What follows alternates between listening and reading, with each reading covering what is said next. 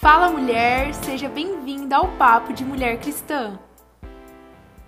Fala meninas, estamos aqui para mais um podcast. Hoje é um dia muito especial pra gente. Eu, Marília, se você não me conhece, seja muito bem-vinda. E eu, Gabriela Tolentino, tô aqui, gente, muito feliz por esse episódio que é super especial. É isso aí. Hoje a gente tá aqui com o Vitor Hugo Alves, se você não conhece, né? O Vitão, ele vive igreja local com a gente. Hoje ele lidera um movimento chamado Central 3. Eu tenho certeza que você já deve ter ouvido falar nisso. E muitas outras coisas incríveis que ele faz. Ele é uma inspiração pra gente. E a gente tem a honra de estar aqui com ele hoje. Vitão, se apresente, por favor. E aí, meninas? E aí, ouvintes? Meu nome é Vitor Hugo Alves. Primeiramente, eu quero agradecer a você, Marília, Gabi, pelo convite, por estar aqui com vocês. E a você que também está ouvindo a gente. Muito prazer se você ainda não me conhece. Estou muito feliz de estar aqui com vocês, viu? Vamos começar já falando para as meninas seguirem seu Instagram. Sim, qual que é o seu Instagram, Vitão? gente, segue lá, arroba Alves. Esse é o meu Insta. Já vamos falar para seguir, né? Porque a gente tem certeza que o Vitão vai dar muitos ensinamentos. Com certeza. Muito bons aqui, muitos insights pra e gente. lembrando que é o primeiro homem, gente, a vir nesse podcast. Não, meu pai, Maria. Que privilégio. Ah, ah já roubaram meu lugar, então. Verdade, não. não, mas é o primeiro a falar aqui sozinho com, com a gente, Sim. né? E como eu falei, gente, eu acredito que o Vitão tem muito a nos ensinar, nos inspirar, assim. Eu e a Gabi, a gente é muito inspiradas pelo que ele carrega. E Vitão, quero fazer um bate-papo com você hoje, algumas perguntas. E a primeira é, conta pra gente como foi o seu encontro com Jesus. Eu sei de alguns lances, assim, mas eu não sei de, do panorama todo. gente, é... meu encontro com Jesus, para falar a verdade, eu não, não me lembro muito bem em que momento tudo mudou. Tá? É muito difícil falar sobre Uau. isso porque eu acredito que tenha sido de forma tão natural que talvez ah, eu não me recorde de todos os detalhes. Mas eu conheci Jesus, efetivamente falando, através da minha esposa, Camille. É, foi ela quem realmente. Né? Sim, Linda, segue ela também. Amor da minha vida, segue ela também, faz makes maravilhosas. Sim. eu, eu conheci Jesus através dela. Eu acho que a forma mais natural de nós conhecermos Jesus é através de pessoas, Uau. através do que elas vivem, do que elas falam, de como elas agem em determinadas situações. E a Cá sempre foi assim. Desde que eu a conheci, é, eu senti algo diferente nela. E ela me arrastou para a igreja praticamente, né? Eu amo essas mulheres fortes. Vocês vão entender por que, que a gente trouxe ele aqui.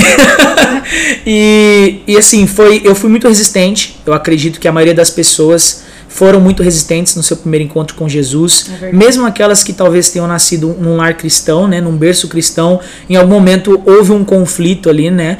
E comigo não foi diferente, eu fui bastante resistente, mas eu acho que as coisas foram acontecendo de forma muito naturais.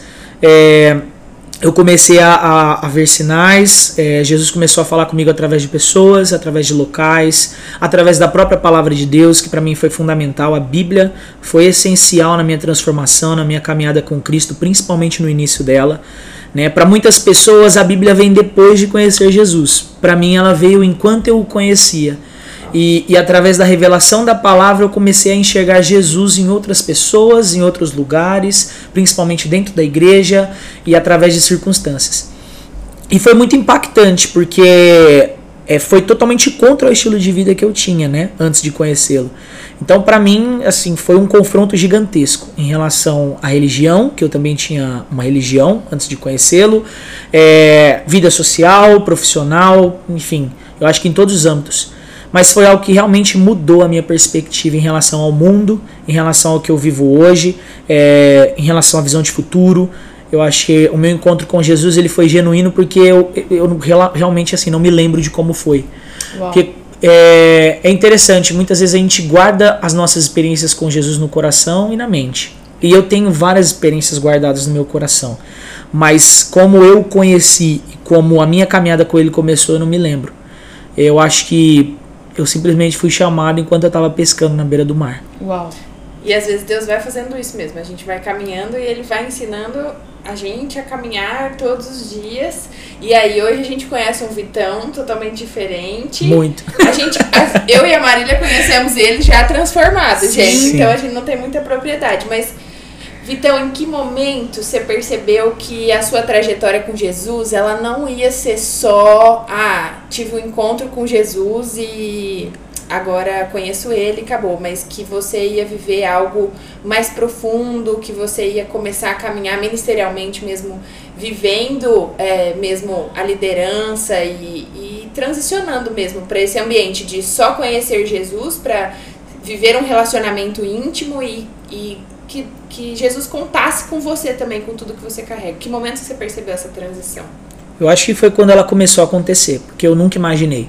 Né? Era algo que eu realmente não almejava, principalmente no que diz respeito à liderança. Né? Até as pessoas que são mais próximas de mim, e o meu próprio pastor, meu amigo Pedro Paulo, ele sabe disso, que era algo que eu nunca almejei, nunca pedi, é, não fazia ideia de que aconteceria em algum momento. O Vitão era cantão, era cantor, Cantor sertanejo, Gente, gente. cantor sertanejo, gente.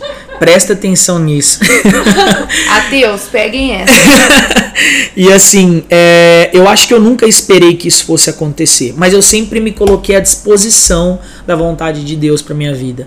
É, desde o início, mesmo enquanto eu ainda não, não tinha Jesus como Senhor e Salvador da minha vida, mas enquanto eu era apenas um religioso, eu já me dispunha a fazer algo para Deus, de alguma forma, né? No meu entendimento, na minha perspectiva, eu estava fazendo. Hoje eu tenho a certeza do que eu faço. Eu acho que a revelação de Jesus trouxe convicção sobre o que eu faço. Mas eu nunca tive. É, eu acho que até o momento em que aconteceu, eu nunca tive essa certeza de que hoje eu estaria fazendo o que eu faço. Quem me trouxe essa revelação, inclusive, foi o próprio Pedro Paulo Rosa. Na, na outra comunidade na qual eu me converti, na qual eu batizei, é, eu já trabalhava com, com a nossa geração uh, jovem adolescente. Fui líder do Ministério de Adoração dos jovens adolescentes, mas para mim era tudo muito. É, talvez não, não, é, não é questão nem de ser automático, sabe? Mas eu acho que para mim era algo tão natural Tipo, me dão a, de, a, a, oportunidade. Justo, eu acho que era, era mais uma função do que um ministério, uhum, entendeu? Sim. E eu não tinha ainda esse, esse entendimento, essa perspectiva. Tanto que quando eu, eu vim para Central, quando eu vim para a igreja missionária, eu vim com o intuito de ser é, ministro de adoração. Uhum. Foi uma das coisas que eu conversei com o Pedro. Ele perguntou o que eu queria fazer na igreja, em qual área eu queria servir. Eu falei, eu quero cantar. Também não fazia ideia da proporção do ministério de adoração que a nossa igreja tinha. Na época eu conhecia muito pouco da nossa igreja. Mas foi o motivo pelo qual é, eu, eu busquei o ministério. E eu não fazia ideia de que hoje eu não estaria fazendo isso, mas estaria fazendo algo totalmente diferente, né? diferente. né? Então, eu, eu sempre me coloquei à disposição. Eu acho que é muito importante isso, as pessoas entenderem que você foi chamado para algo específico, mas você só vai ter revelação do seu chamado na presença de Deus. Sim. Uau. Então, é você se colocar na presença de Deus, se colocar à disposição e ter total disponibilidade para cumprir com aquilo que Deus te designar a fazer.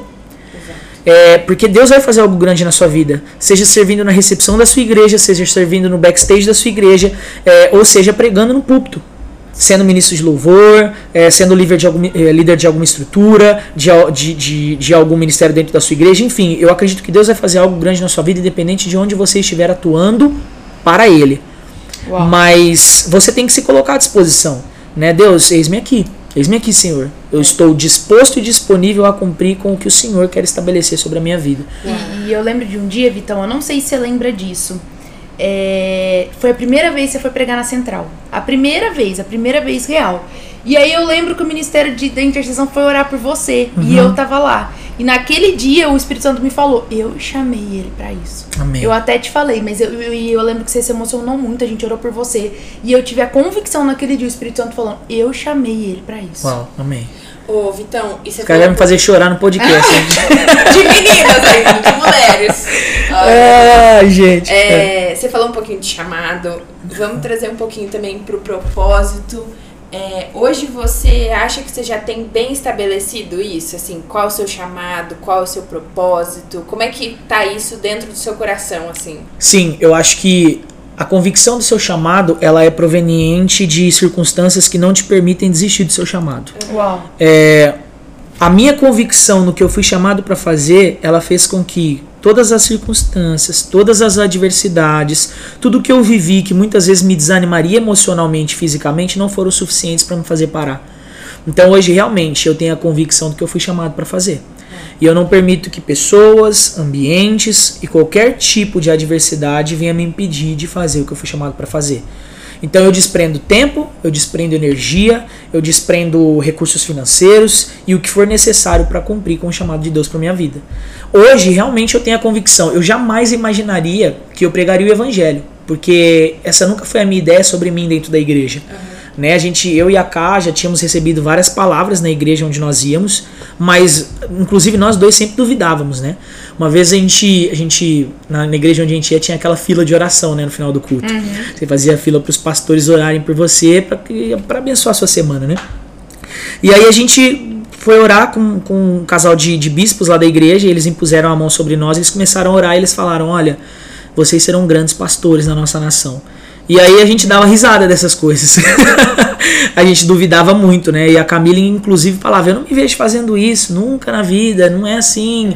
E eu, principalmente. Né? Se as pessoas conhecessem o meu, meu histórico, meu track record, elas jamais me veriam fazendo o que eu faço. Então, eu sempre duvidei disso. Mas a partir do momento em que eu tive a revelação de qual era o meu chamado e eu comecei a ver tudo o que o, que o meu chamado estava gerando em pessoas, em ambientes, né? histórias que estavam sendo transformadas, é, todos os testemunhos que eu recebi, isso foi me trazendo a convicção de que eu estava no caminho certo. E aí, filha, é imparável, a gente não, não se deixa abalar por nada mais. É, é tipo Sara rindo quando o anjo vem e fala para ela, ó, no, no próximo ano eu vou voltar aqui e você vai estar tá E você vai estar tá grávida, você vai ter... Exatamente. é justamente isso. Eu acho que o nosso, o nosso chamado, é, para você que está ouvindo, todos nós, nós temos um chamado específico sobre as nossas vidas. Né? Deus ele tem promessas para nós individualmente falando, porque é assim que ele nos trata, né, como indivíduos, no individual, e ele tem, ele tem promessas para nós que se estabelecem no coletivo.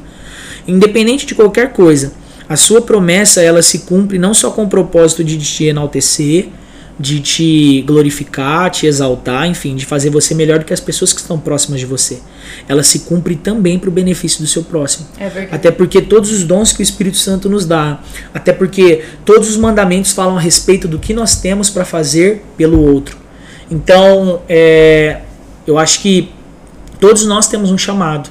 E a partir do momento que a gente tem a convicção dele, a gente pensa mais no próximo do que em nós mesmos. É verdade. Então, tipo assim, eu vou parar de fazer, porque não é sobre o quanto eu tô cansado, quanto eu tô desanimado, enfim, né? Sobre quantos problemas eu tenho para resolver no dia de hoje ou nessa semana.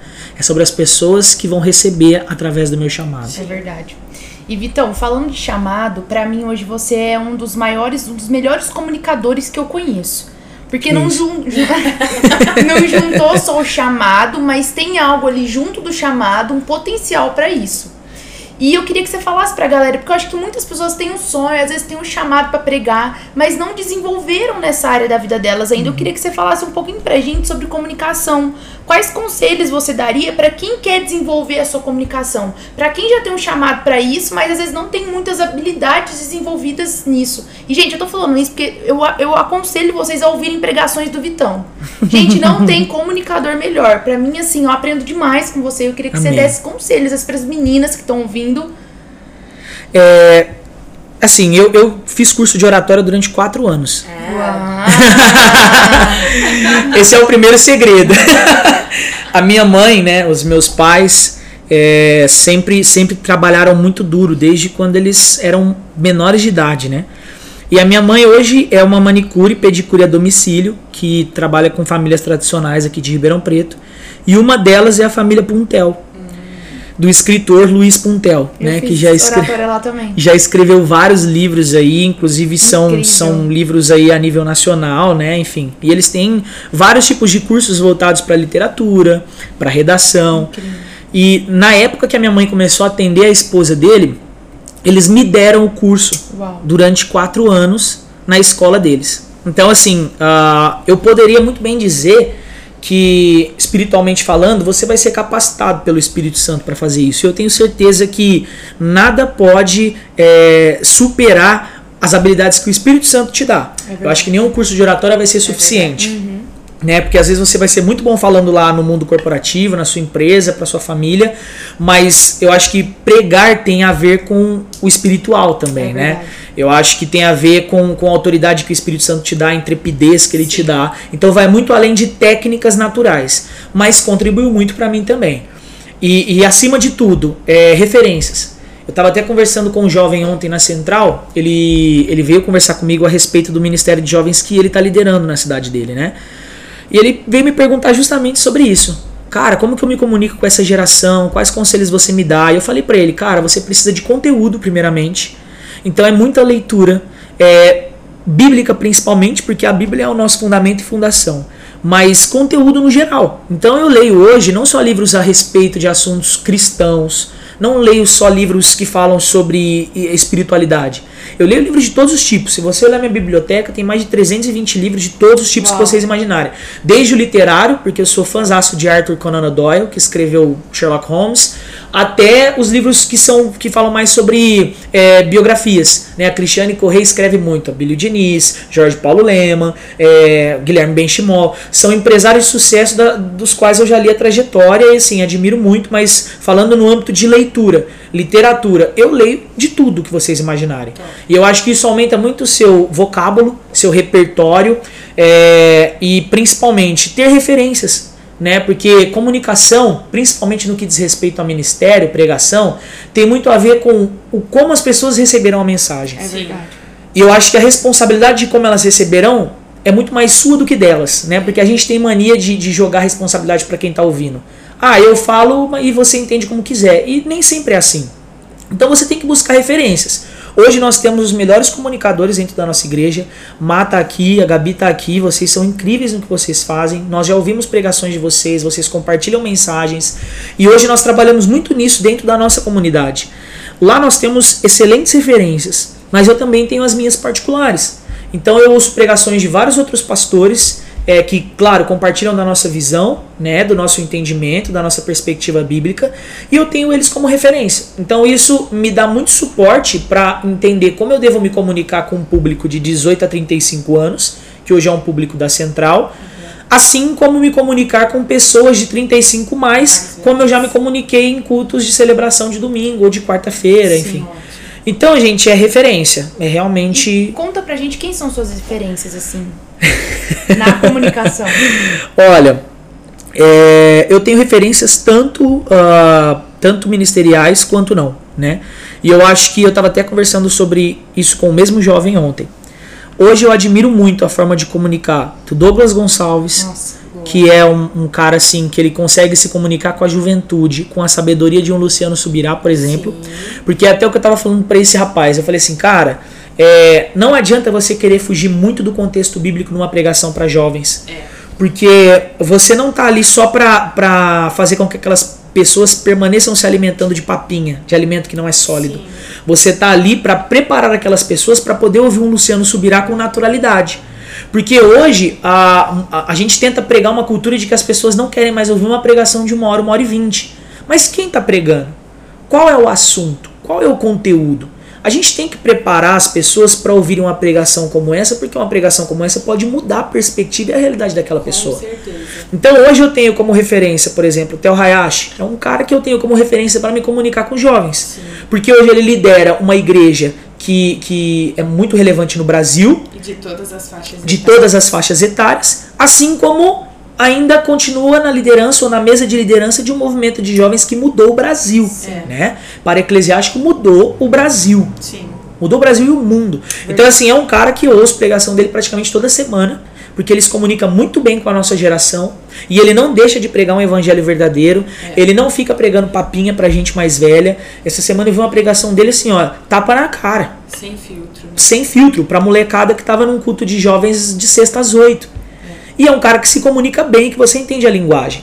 Assim como eu tenho o Luciano Subirá também, que é uma pessoa que eu admiro muito, que é uma mestre referência nato. ministerial, mestre nato e que eu também eu também absorvo muito do que ele tem, né? Então Douglas, Theo, o, o, o, Luciano Subirá são talvez hoje os caras que eu mais ouço, tirando os nossos próprios pastores. A gente tem dentro da nossa própria igreja o nosso pastor Paulo, que para mim também é um cara que consegue se comunicar com tanta facilidade é em todas as gerações, gente, é. né? Ele é um pastor é um cara que ele é, realmente assim, ele tem o perfil de pastor, ele tem identidade pastoral, ele consegue se comunicar tanto comigo que tenho 28, quanto com o cara que, que, que tá ouvindo lá e tem 17, 18. Sim, entendeu? É então são essas. Eu acho que é, no âmbito ministerial são eles.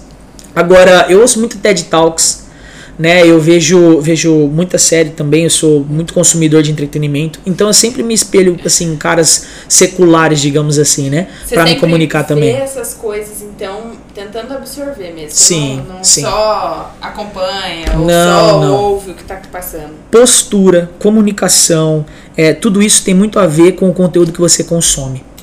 Eu acho que é, hoje mesmo, antes de vocês chegarem aqui, eu estava assistindo uma série é, de um grupo de advogados e aí você vê como eles se portam diante das pessoas, como eles se comunicam, é, você, você consegue entender a visão deles em relação a várias situações. E as- a- o conteúdo que eu consumo, gente, por mais que eu seja jovem, por mais que, que eu lidere o movimento de jovens, muitas vezes ele, ele é totalmente discrepante com o que os jovens estão consumindo. E às vezes até o pessoal do, do, do office lá da igreja puxa um pouco a minha rédea. A K puxa um pouco a minha rédea. Amor, você tem que é, consumir mais esse tipo de conteúdo, porque o seu público está consumindo ele. E aí eu consumo, eu, eu tento achar um meio termo, sabe?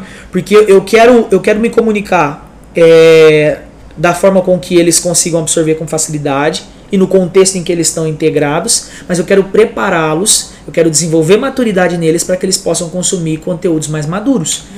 Então, é, eu consumo muitas coisas com propósito, gente. Muito mesmo. Meu conteúdo é de cara de 40 a mais.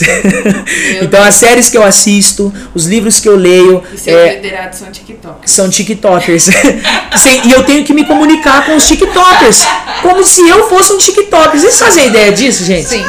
Hoje eu tenho, hoje eu tenho adolescente no movimento de jovens que dá risada do que eu falo, como se eu tivesse, tipo assim, inteirado no que eles estão no que eles estão fazendo. É. Mas por mais que isso pode te decepcionar, adolescente, eu não consumo tanto conteúdo que você Sim. consome. É. Mas eu preciso estar inteirado, obviamente. Mas o conteúdo que eu consumo na maior parte é 40 a mais. É, é um conteúdo que, assim, um jovem que, que, cara, tá viva lá a vida, não vai consumir. Não vai consumir. Sim. Muito Eu bom. acho que a gente não falou aqui, a gente já falando sobre comunicação e ministério, mas a gente não trouxe todo, tudo que o Vitão faz ministerialmente, Sim. né? Vitão, fala um pouquinho pra gente das suas responsabilidades ministeriais, onde Deus te colocou hoje. Conta um pouquinho dessa trajetória, até dentro da nossa igreja mesmo. Legal, roupas. show de bola. Então vamos lá. É, hoje eu sou líder da, da Central, né, o movimento de jovens da Igreja Missionária de Ribeirão Preto. Nós temos o nosso podcast, o Central Hub. Estamos começando também o Central Love para jovens casados, jovens é, noivos, casais de, de namorados, enfim, né? E aí nós temos também ah, os conteúdos online que nós postamos através das nossas redes sociais da Central, que são os PIOs, né? As pílulas de encorajamento, de impulsionamento, que são compartilhadas lá.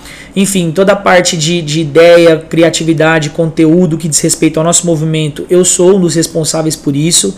E além de tudo isso, também sirvo lá na nossa casa, na nossa igreja, nas, nas reuniões de celebração de quarta, de domingo. É, tô junto com a mesa ali de, de, de presbitério, junto com os nossos pastores, a nossa liderança, é, direcionando e definindo o futuro da igreja, da comunidade. Tenho o privilégio e a honra de fazer parte disso de verdade, caminhar como pessoas iguais a vocês, né, que também estão lá com a gente. É, também liderei o MOVE né, durante dois anos, que é o nosso Ministério de Justiça Social lá da igreja. Trabalha mais com uma frente humanitária, trabalha em prol da nossa comunidade, da nossa cidade e de famílias em situação de vulnerabilidade, comunidades carentes. E ainda encabeço muitas ações, ah, o planejamento da parada, como ela acontece. Eu acho que ministerialmente falando é só. Só, gente. é isso. muita coisa. Mas tem uma coisa muito importante, que o Vitão é casado com a Camille, maravilhosa. Sim. E Melhor tem, parte, tem o fato dele ser um homem de família, etc. e aí, entrando já nesse assunto, vamos lá, conta um pouquinho como é que você conheceu a Ká, como é que foi essa história aí. Primeiramente, Deus foi muito bom com ela, né? Porque assim. Ele é humilde, meninas. Camille vai ter direito de defesa nesse podcast. Não, gente, assim, falando abertamente com vocês, principalmente vocês, meninas que estão ouvindo, tá? É, mulher, eu, eu falo que é um, é um ser humano extraordinário, né? E é muito melhor do que nós homens, em vários sentidos. Eu acho que realmente o homem sem uma mulher, ele se torna improdutivo para a sociedade. Uau. Não só pelo chamado que nós os homens temos. podiam estar ouvindo esse podcast. Sério, mas assim, um conselho que eu dou pra todos os meus amigos mais próximos, discípulos, cara, é casem. com propósito, claro, estejam com uma pessoa que esteja disposta a contribuir, a somar, a viver junto que Deus tem para sua vida, é, para que propósitos realmente se unem, né, se unam, se choquem e, venham a, a, a, expandir, né, o, o que Deus tem para você. Mas enfim, eu dou esse conselho porque realmente o homem ser uma mulher para a sociedade ele é improdutivo em todos os sentidos. Vitão, o que, que você está falando isso? Isso não é só bíblico, tá? Porque lá na palavra de Deus, é, Deus fala o seguinte: é, sejam frutíferos, multipliquem-se. Oh. E ninguém se multiplica sozinho. Não é bom que o homem viva só. É. Primeiro ponto: ninguém se multiplica sozinho, tá, gente? É uma soma de um mais um. Então, uh, primeiro, primeiro ponto de improdutividade masculina enquanto ele não se encontra com uma mulher: multiplicação. Tá? Meninas, mandem esse podcast para todos compartilhem, os seus amigos. Compartilhem com os amigos. Segundo ponto, não é bom que o homem esteja só. É verdade. Deus já sabia que o homem não seria capaz de viver só. É. E eu acho que assim, ó, nós temos alguns exemplos, assim como nós estávamos conversando agora há pouco, que são exceções, que inclusive estão na Bíblia, que viveram só a vida toda. Mas assim, eu não sou digno de me comparar com Paulo, é. sinceramente falando. Eu não sou digno de me comparar com Jesus. É.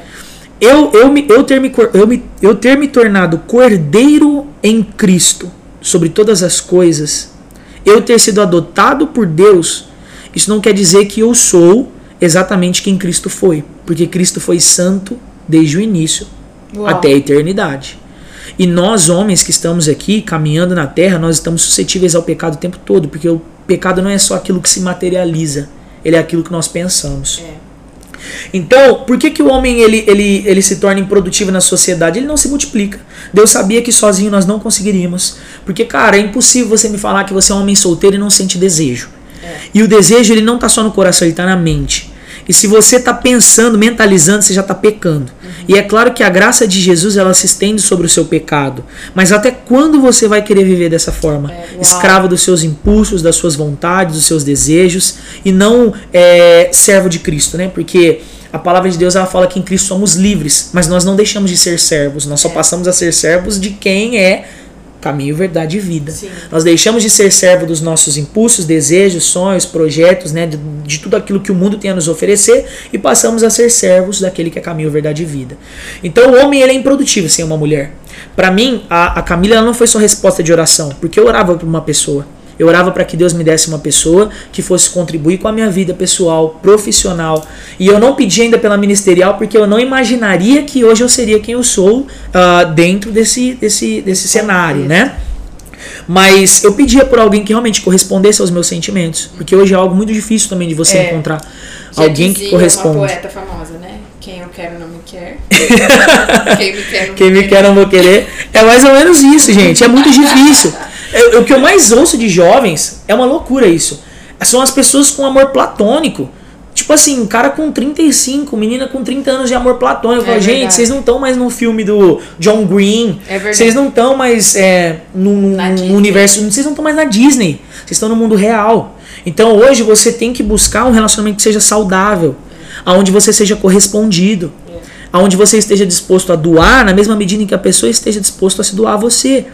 Então, eu sempre pedi isso para Deus, né? Porque eu acredito que todo mundo tenha sofrido por algum amor na vida, né? Ao longo da vida. Sim. E a gente não quer viver dessa forma. Isso, isso, se, isso se resume a uma estação, se resume a uma temporada, é, mas ele não pode, você não pode viver dessa forma a vida toda. Então eu sempre pedia para Deus. E, e, a Camila ela foi resposta de Deus na minha vida. Ela não só me levou para Jesus, como ela, ela contribui para que eu permaneça nessa caminhada é, hoje ela, ela é uma soma de vários fatores na minha vida. E eu falo que assim, ó, se você tá solteiro ganhando dois, dois mil reais, e você conhece uma pessoa que ganha dois mil reais, então já são quatro. Então é muito mais fácil de você se tornar um milionário casado do que solteiro. É você verdade. Ter... É. Gente, se, se, toca nisso, tá? O Mark Zuckerberg, você vai falar, ah, mas o Mark Zuckerberg, ele ficou milionário solteiro. Mas pergunta se ele não tá melhor com a esposa dele. É verdade. Então, assim, é, é, um, é, um, é um exemplo muito esdrúxulo, mas é a realidade. É uma soma de diversos fatores: financeiro, emocional, ministerial, relacional, pessoal. Hoje eu já não tenho mais uma família apenas, eu tenho duas, a minha e a da minha esposa. É, hoje eu não sou responsável apenas pela minha vida e pelos meus sonhos, mas também pelos dela. Então, cara, o homem ele se torna mais produtivo com alguém do lado. Porque você cria senso de responsabilidade, você cria uma maturidade, mesmo que de uma forma forçada, porque em algum momento você vai se ver no ponto de ter que pagar suas próprias contas, de ter que manter a sua casa, de ter que é, se importar com o que ela quer, uh, enfim, né? Acho que o cenário como um todo. Então, uh, sinceramente falando, eu, a Camille foi resposta de Deus para minha vida. Hoje nós temos um relacionamento maravilhoso. Esse ano nós completamos nove anos juntos. Eu tenho orgulho em dizer que nós nunca largamos, porque às vezes você conversa com alguém que namora há 11 ou já é casado há 15, mas já largaram umas 3, 4 vezes. Sim. E a gente sempre soube lidar da melhor forma possível em todas as situações. Eu vou confessar que assim, não é um relacionamento perfeito, porque nós temos as nossas divergências. Graças a Deus, porque significa que são pessoas normais. Né? Justamente. Né? né? E eu acho que isso é bom a gente quebrar esse paradigma, porque às vezes as pessoas veem você no Instagram, veem você na igreja e acham que a vida é mil maravilhas. É. Eu confesso que com Jesus, as coisas ficam mais fáceis, tá? De se resolver. É, mas não quer dizer que você não tenha os mesmos desafios que alguém que não tenha Jesus, né? Você só tem um ponto de solução mais fácil. Então, eu e a Ká, a gente soube lidar com todas as situações. Ela, principalmente, foi muito paciente com o meu processo. Né? Ela foi muito mesmo. Isso, assim, é, eu falo abertamente. É, eu não, nunca fui perfeito e ela sempre suportou o processo da melhor forma possível, acreditando que eu poderia ser melhor do que eu era quando ela me conheceu. Isso foi muito importante, eu ver alguém que acreditava em mim também. É, e é legal a gente trazer aqui, né? Porque o Vitão e a Kai, eles são a exceção. Mas eu vejo muita graça de Deus na vida deles. Porque quando vocês conheceram, Vitão, você não conhecia Jesus ainda, só a K, não é? Que isso. Corrida... Conhecia nada. vocês, vocês já adiantaram, vocês já deram spoiler já, né? Eu era, eu era cantor sertanejo. É, é. E assim. A K era sua fã? A K... É. Não, a, na verdade, assim, a K, ela me conheceu fazia um ano só que eu tava cantando, né? Mas ela era fotógrafa da dupla, né? Eu não conhecia ela assim, tá, gente? mas para vocês terem ideia de como ela, ela persistiu, né? No relacionamento que a gente construiu porque ela veio do ambiente cristão, ela foi criada dentro de um lar cristão, e é, e é justamente por isso que você falou sobre exceção, né? uhum. né? Que eu acredito que realmente essa não seja a regra. Não, não quer dizer que não seja impossível você conhecer alguém fora da igreja e levar essa pessoa para um caminho dentro dela, tá? Mas uh, realmente assim, não foi fácil. Quem sentar para conversar com ela vai saber que não é todo mundo que suportaria esse tipo de processo. Sim. Então é por isso que a gente sempre zela para que relacionamentos sejam construídos no mesmo ambiente. É, lá, principalmente na igreja, a gente tenta formar casais.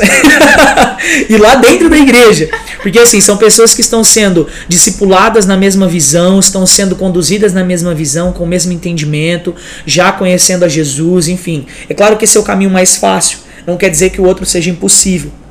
Mas se você não estiver disposta a, a, realmente se manter posicionada nos princípios que a palavra de Deus estabeleceu, se você não estiver disposta a manter sua santidade, sua integridade, sua excelência, Uau. se você não estiver disposta a honrar sua família acima da pessoa com quem você tem se relacionado, até que ele se torne a sua família no matrimônio, então, minha amiga, nem começa. É.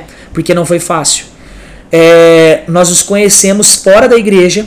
Eu não era cristão eu conheci ela através de uma amiga dela, uma das melhores amigas dela. E, e assim, a gente se conhecia muito superficialmente. A Ká sempre foi muito tímida, ela era de poucas palavras. A gente se viu três vezes. Na terceira vez eu me apresentei, mas sem intenção nenhuma real, ela sabe disso. E a gente começou a conversar a partir dali. E nós fomos no cinema, acho que umas duas vezes, saímos para conversar. Uma vez, né, amor? Não, duas. Duas vezes, não, foi, foram duas vezes. Nós, nós fomos no cinema duas vezes sem ficar, sem, sem nem se tocar. A gente foi tranquilamente, saímos para conversar várias vezes. Então, por mais que eu não fosse cristão, eu ainda fui melhor que muitos cristãos. Oh, Porque hoje, hoje, lidando com a nossa juventude, eu sei que muitos meninos aí não têm essa paciência, não. e, e, a gente saiu é, sem interesse nenhum, só se conhecendo, trocando ideia mesmo, até que chegou o um momento que a gente ficou a primeira vez. Só que a gente também não, não, não, saiu ficando, não. Ah, tô ficando, não. Assim, a gente ficou uma vez, na segunda a gente já começou a namorar. Olha isso. E eu pedi ela em namoro nos lugares mais improváveis do universo, né? no Spring Break em Floripa. Meu, Deus! Vocês estão entendendo, né, gente? Por que, que a, a Má tava falando sobre improbabilidade, né? Porque assim, eu tinha fechado uma viagem de formatura com os amigos meus. Coincidentemente, ela também. E a gente não se conhecia ainda quando a gente fechou a viagem. É muito Uau. louco isso, gente. E um dia a gente conversando, trocando ideia numa roda de amigos. Ah, eu vou viajar, vou pra Floripa com os amigos. Ah, mentira, eu também vou. E a gente ficou junto o tempo todo lá, assim, conversando, se conhecendo. É, e eu acabei pedindo ele namoro lá. Então nós voltamos pra Ribeirão Preto namorando. Uau. Na época que a gente começou a namorar, a mãe dela não deixava eu entrar na casa dela. Eu namorava na calçada, né, amor? a gente saía, se a gente chegasse na casa dela e a mãe dela não tivesse lá ainda, eu tinha que esperar na calçada com ela até a mãe dela chegar pra poder entrar na casa. Tinha horário pra chegar, tipo, a gente saía no cinema, às vezes a sessão acabava tarde, dava 11 horas da noite, a mãe dela já começava a ligar. Onde você tá? 10 horas, 11 horas. 10 horas, né? Até. Onde você tá? Cadê você? Não chegou ainda por quê? Eu tinha que deixar ela na casa dela, ir embora pra minha. Então, eu não, não nasci num lar cristão, né? Digamos assim. Não fui ensinado com os princípios cristãos, mas de, de certa forma eu fui obrigado a seguir cada um deles. Igual, automático, vem na, na conta. Vem no pacote. E hoje, assim, passando por tudo isso e agora liderando é, jovens, se hoje chegasse uma menina e perguntasse pra você, olha, eu tô solteira, que conselhos você me daria? Nossa. Nossa, a Marília tá comemorando a pergunta aqui. Caraca. Gente, a gente gravou um podcast com ele, ele colocou a gente em cada saia que agora a gente tá aqui pronta pra... Ah, mas por incrível que pareça, uma menina já veio me fazer essa pergunta. Aí, tá vendo? Já tava preparada. E inclusive nós já conhecíamos ela, né? Eu e a Ká. E assim, foi justamente essa dúvida que ela teve. E foi num contexto muito parecido com o que nós vivemos. Né? Porque ela também estava já frequentando a nossa igreja, ela já nos conhecia antes da nossa vida com Jesus, e, e ela veio me perguntar justamente sobre isso. Vitão, tô apaixonada num cara, ele não vai na igreja, mas eu sei que, que Jesus vai mudar a vida dele. E assim, ó, primeiramente, abrindo parênteses pra você, mulher. Jesus pode mudar a vida de qualquer pessoa, tá? Mas não sem a pessoa querer. Então, assim, é, ele é poderosíssimo. É, acho que Deus ele é onipresente, onisciente, onipotente, não é por acaso, tá? Ele pode todas as coisas. É. Mas se a pessoa não tiver com o coração quebrantado pra realmente ser transformada de dentro pra fora, é, cara, assim, é por isso que você vê tanta gente passando pela igreja, mas não permanecendo, entendeu? Caminhar com Jesus não é fácil, não. pra não começar um namoro evangelístico aí, né? Justamente, que hoje é uma das maiores justificativas que eu ouço para as pessoas se relacionarem com pessoas que não são da igreja, né? Ah, eu tô namorando essa pessoa para poder levar ela para a igreja. Cara, você não precisa namorar ela para levar ela para a igreja, só chama. É verdade. Porque assim, ó, relacionamento é algo que vai muito além do físico, né? É, tá muito relacionado ao espiritual, tá relacionado à alma, à sua essência. E cara, é, não não rasgue o seu coração para qualquer pessoa. Não dê acesso à sua intimidade para qualquer pessoa. O seu corpo, o seu coração, quem você é, vale muito mais do que isso. Uau. E se, e se valesse menos, Jesus não teria morrido na cruz por você. Então você precisa se dar o valor que Jesus te deu. Porque mesmo que muitas vezes, e provavelmente a maioria das pessoas não vai conseguir enxergar isso em você, alguém já enxergou há dois mil anos atrás. Uau. Então, que conselho eu daria? Primeiramente, é se valorize. Eu acho que o primeiro ponto é você entender o valor que você tem para Cristo, para Jesus. Eu sou da igreja, Vitão. Eu sou cristão, fui criada num lar cristão. Então, minimamente você sabe o valor que você teve para Jesus. Você sabe o sacrifício que ele fez por você, para que hoje você estivesse onde você está, para que hoje você fosse quem é. Então, esse deve ser o seu crivo. É, uma vez, numa conferência de jovens que a Central fez, um dos pastores que foi convidado, é, eu falei para ele que casaria, né? E ele falou o seguinte para mim: ame a sua esposa como Cristo amou a igreja.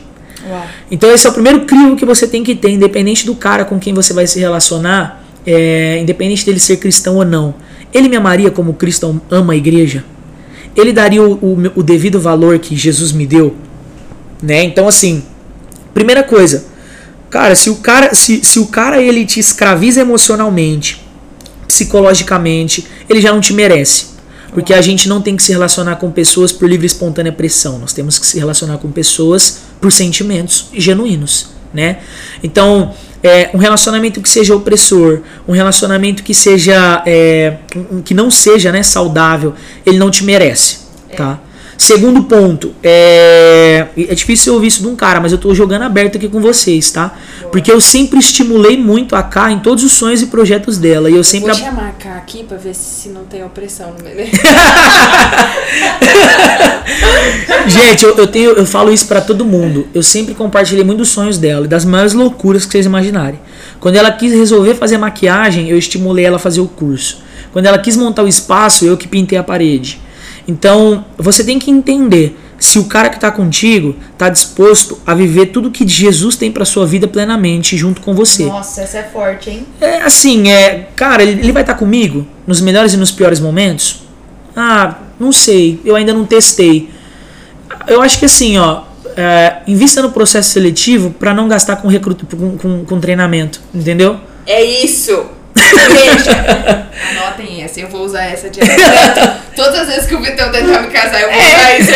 Obrigada, Vitão. Mas é assim, ó, você precisa investir no processo seletivo. O momento de conhecer a pessoa é o momento mais importante que você tem. Muitas pessoas desperdiçam isso com contato físico, sabia? É, é verdade. Então, assim, é, tá se relacionando com um cara que é ou não cristão, ou tem, tem, tem a, a expectativa de começar a se relacionar, entenda isso. Esse cara vai até onde com você? Ele está disposto a respeitar os seus princípios, ele está disposto a respeitar o que você acredita, a respeitar a sua intimidade, a não defraudar o seu coração. Ele está disposto a respeitar o seu cenário familiar, quem você é, quem a sua família é, enfim, né? E, e é justamente isso, é você investir no processo seletivo. Muita gente quer sair de primeira dar beijo na boca. É, muita gente quer sair e de primeira ir para uma balada super barulhenta onde ela não vai ter espaço para ouvir o que a pessoa tem a dizer. É e aí a, a parada vai se resumir extremamente a estética e não a essência. E aí que tá o erro. Porque você precisa conhecer quem a pessoa é. Porque, cara, casar é muito sério. É, eu acho que assim, ó, você, você que tá solteira, entenda isso. O relacionamento conjugal ele é muito sério. Porque quando você tiver com uma conta de luz para pagar e não tiver dinheiro, você só vai ter a pessoa que está do seu lado para recorrer e tentar resolver esse problema. Vai ser você e ela, ou você e ele. Então entendam isso. É processo seletivo economiza em treinamento. Uau. Então, é, eu acho que o conselho que eu dou é esse. É, entendam com quem vocês estão se relacionando. Se deem o devido valor. Né? Valorizem quem vocês são. Porque hoje o que mais tem são pessoas dispostas a roubar de vocês a identidade de vocês, pedacinho a pedacinho, pouco a pouco, sem que vocês percebam. E aí a gente vê relacionamentos conturbados terminando com pessoas depressivas, ansiosas, e, e por conta disso. Porque a pessoa que estava ao lado sugava exigia pedacinho por pedacinho de quem aquela pessoa era e por fim não sobra nada de você. É. é e eu acho legal, a gente, eu e a Gabi, a gente traz muito aqui a visão de que uma mulher precisa buscar num homem de Deus, enfim, para as meninas. Mas eu queria que você falasse o que, o que você buscou na K, o que o homem busca numa mulher de Deus. Pode ser resumidamente, assim, sabe? Que é essencial. Você também, como líder de jovens, o que, que você falaria para um discípulo seu? é, o que eu costumo falar para eles é buscar alguém que, que some propósito. É, assim, eu, eu não sei, eu acho que eu busquei na K na época eu precisava de alguém que fosse minha companheira, minha parceira, sabe? E eu acho que cumplicidade é tudo. Você é precisa buscar alguém que esteja ao seu lado, independente de quanto você tem na sua conta bancária, independente das marcas de roupa que você usa ou do carro que você tem. Porque a pessoa que te conheceu é, no zero é a pessoa que vai estar com você no mil, né? Falando sobre números. Então, assim, uh, se a pessoa te conhecer no pior cenário, ela vai viver com você plenamente no melhor. E eu acho que o sonho de todas as meninas é isso, né? É, é crescer junto com alguém. Justamente. Lado, Na verdade, Gabi, eu ouço, eu ouço os dois cenários. E é, e é nesse ponto que eu queria chegar. Porque Infelizmente, a gente tem um grande número de tanto homens quanto mulheres que querem alguém que já esteja 100% preparado, é. né? E principalmente pessoas mais velhas. Porque, gente, eu vou falar uma coisa para vocês: não existe uma idade certa para se casar. Eu namorei sete anos antes de, de, me casar. O desafio é cada vez maior, com certeza. Mas se você tiver a, a, a vontade, a energia, se você realmente estiver disposto a esperar a hora certa, vai acontecer. Mas o que eu quero dizer com isso? Às vezes a pessoa tem 30, 32, 35 anos e ela quer encontrar um cara da mesma idade que já tem a casa própria, carro quitado, que já tem um bom emprego, sucesso na vida financeira e profissional, enfim, ela quer encontrar o cara perfeito. Mas eu acho que o mais gostoso de um relacionamento é quando você se desenvolve, quando você cresce junto com a, a, a sua, a sua pessoa, o seu cônjuge, a pessoa que está do seu lado, né? Então, você tem que buscar alguém é, que, já, que já esteja semi-preparado, mas não 100%, porque não vai ter graça, tá? É, é porque eu acho que depende muito da idade que você se encontra, né? Porque, por exemplo, se é uma menina muito nova, ela tem que ter muita fé para acreditar que o cara vai ser alguém bom. Sim. Agora, se tá numa fase mais, é, mais velha, eu já construí muita coisa até aqui. Sim. Então, eu não vou aceitar qualquer cara Não. que não tenha construído nada Não. em momento nenhum. Pensa, eu, na, na minha estrutura hoje, se eu olhar pra alguém que não, não tem essa estrutura, tudo bem, eu posso ter fé também de acreditar que ele pode chegar nesse nível. Mas é muito mais difícil. A gente Mas o chega- seu crivo precisa ser semelhante ao que você vive. Exatamente. E não ao que você gostaria que a pessoa estivesse vivendo. Sim. É isso que eu quero dizer. É, por exemplo, você hoje, Gabi, é doutoranda.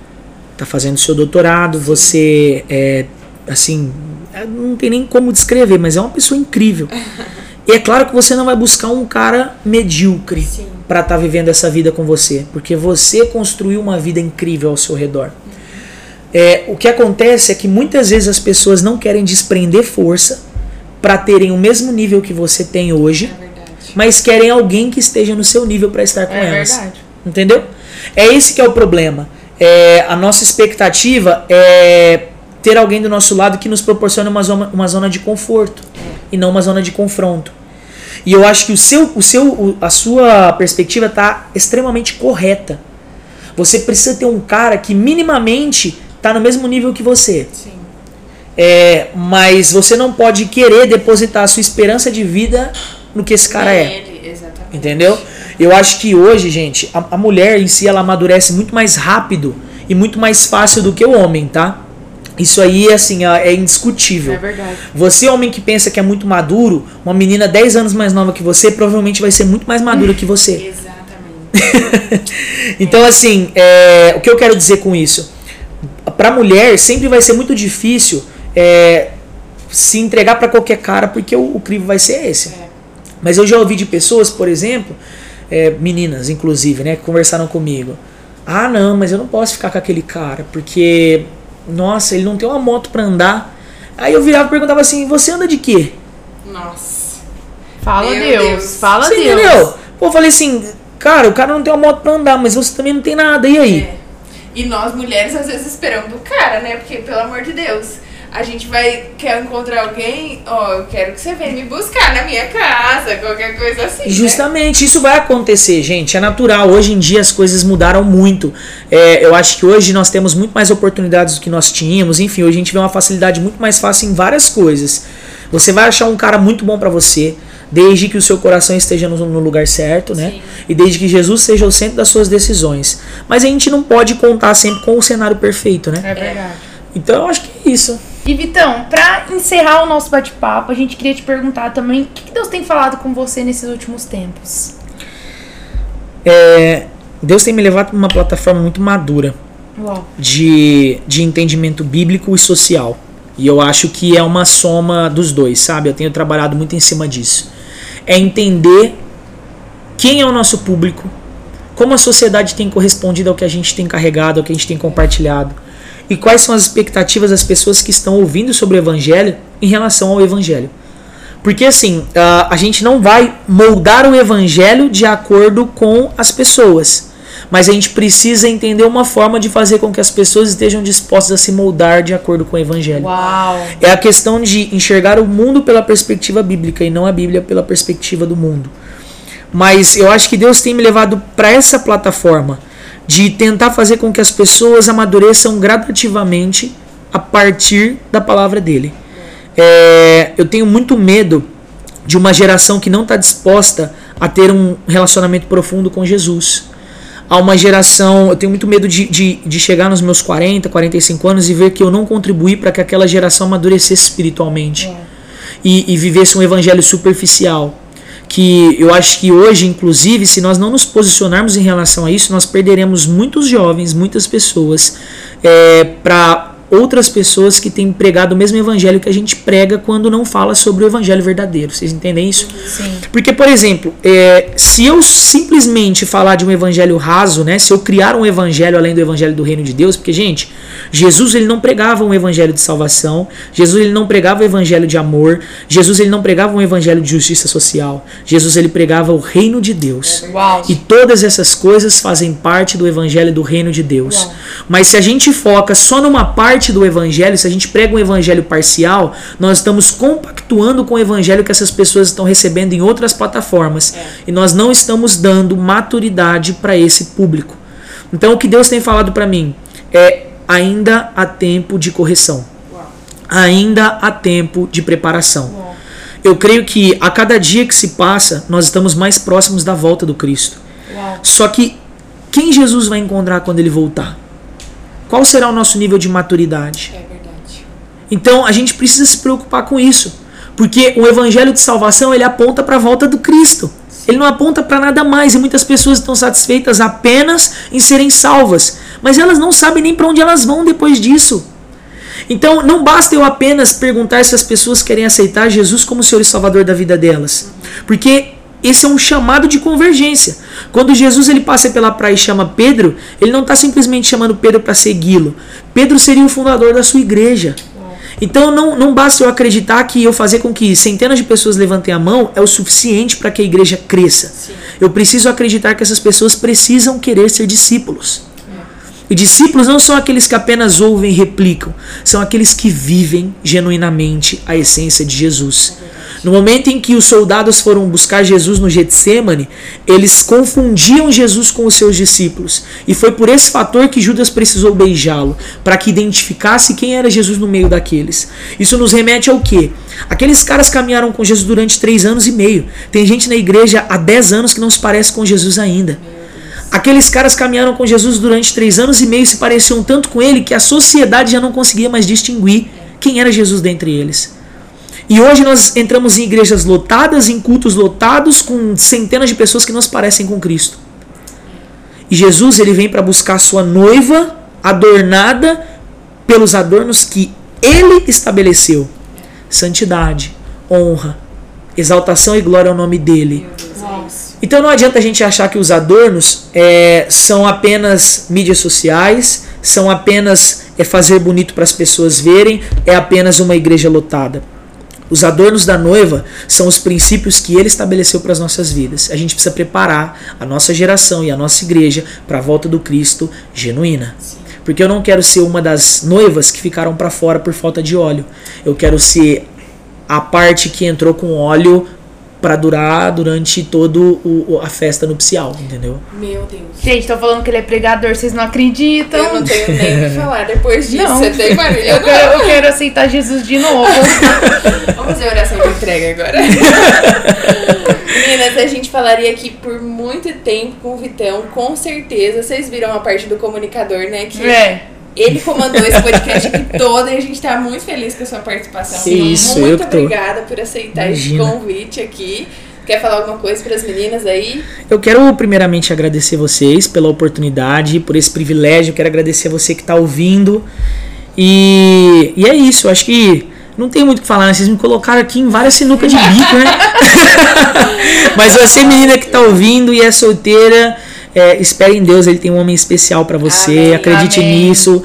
É, eu acho que muitas vezes a gente espera um príncipe encantado da Disney, quando na verdade Jesus tem um príncipe encantado dele para você e esse homem vai chegar. Fique em paz. E vai honrar a tua vida e, e no que você acredita, tá? Amém. Amém. Antes de terminar, a gente quer honrar também a sua vida. Vitão, muito obrigada. A gente já gravou um Obrigado. outro podcast, eu já falei isso, mas você é um exemplo pra nós. Nós honramos a sua vida e nós Obrigado. honramos o que você carrega. Obrigado, Sim, tamo manda um beijo pra junto. cá, daqui a pouco, quem sabe a gente não grava um com ela. Sim, a gente convencer ela. Sabe, vocês não quebrem isso nela, né? Vamos orar. Vamos orar. Mas muito obrigada. Meninas, aproveita que esse podcast tá com, assim, com um convidado super especial. Compartilha com todo mundo que você Sim. conhece.